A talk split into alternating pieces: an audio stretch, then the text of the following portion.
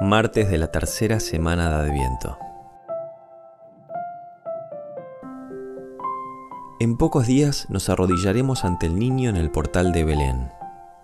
Allí miraremos con asombro la grandeza del amor de Dios en un recién nacido. La encarnación nos enseña el camino para ser grandes, que no es otro que hacernos pequeños.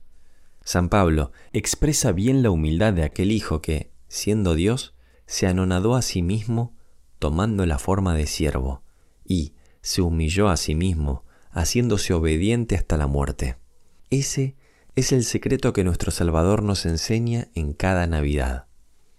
El Verbo hecho carne nos muestra que el Señor del universo triunfa en la humildad. Precisamente por este abajamiento, Dios lo exaltó y le otorgó el nombre que está sobre todo nombre, para que al nombre de Jesús toda rodilla se doble. En la primera lectura encontramos una vehemente exhortación del profeta Sofonías a la conversión. Acusa a Jerusalén de orgullo y rebeldía porque no escuchó la voz ni aceptó la instrucción, no confió en el Señor ni se acercó a su Dios. Al contrario, afirman su oráculo, el pueblo se jactaba en su altivez y se engreía en el monte santo.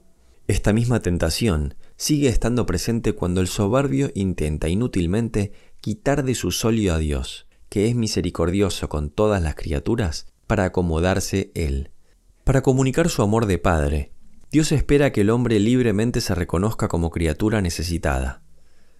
Le es muy grata al Señor la petición que hacemos en la oración sobre las ofrendas de la misa de hoy.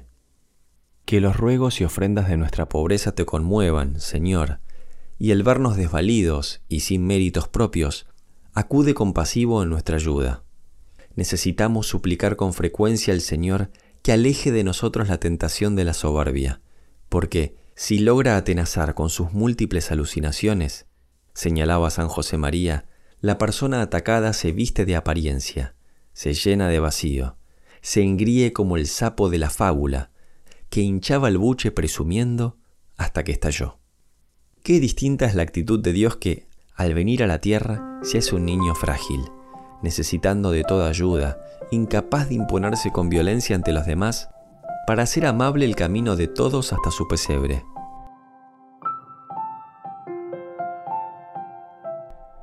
Mi alma se gloría en el Señor, que lo escuchen los humildes y se alegren.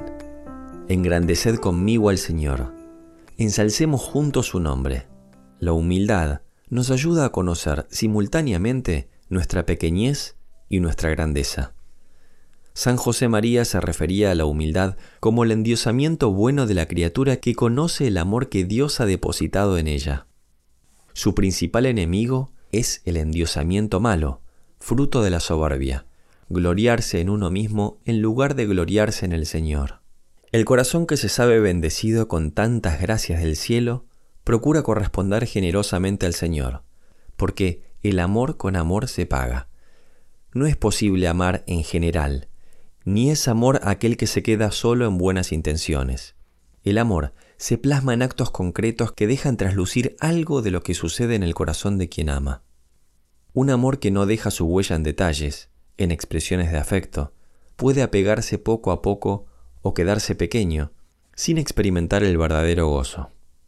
Al atardecer de la vida nos examinarán del amor, decía San Juan de la Cruz, porque el amor autentifica el valor de nuestras obras. Podría decirse que el amor tiene dos rasgos fundamentales. Tiende a dar más que a recibir y procura manifestarse más en las obras que en las palabras. Cuando decimos que está más en dar que en recibir, es porque el amor siempre se contagia, siempre contagia y es recibido por el amado. Y cuando decimos que está más en las obras que en las palabras, es porque el amor siempre da vida, hace crecer. Un buen termómetro para conocer nuestro amor a Dios podría ser preguntarnos cómo servimos y procuramos hacer felices a los que tenemos más cerca.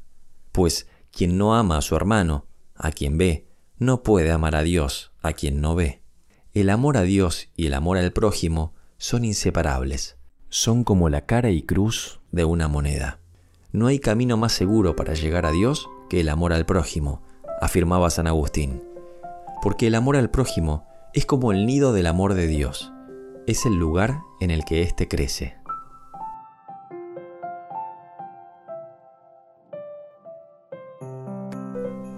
En el Evangelio de hoy, nuestro Señor nos cuenta la historia de dos hijos. Su padre les pide que vayan a trabajar a la viña familiar y los hermanos tienen reacciones muy distintas. El primero responde con rebeldía y falta de respeto. No quiero. El segundo, aparentemente más obediente, le dice que sí lo hará. Pasado el primer arrebato, el hijo del no recapacita, se arrepiente y va a trabajar a la viña. El hijo del sí, en cambio, no acude a su faena. El primero, concluye Jesús, cae por debilidad, pero alentado por su fe, se levanta y obedece al Padre. En cambio, el segundo no es fiel a su promesa y representa a los jefes del pueblo que honran a Dios con los labios, pero su corazón está lejos de mí. Jesús en esta parábola habla también de nuestro corazón. Ciertamente, encontramos algo del comportamiento de cada uno de estos hijos en nuestra vida.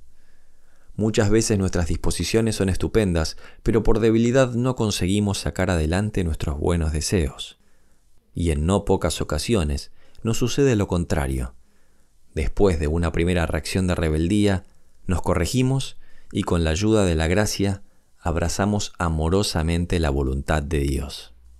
Ambas actitudes están presentes habitualmente en nuestra lucha interior, y debemos conocerlas de cerca para saber cómo reaccionar en cada momento.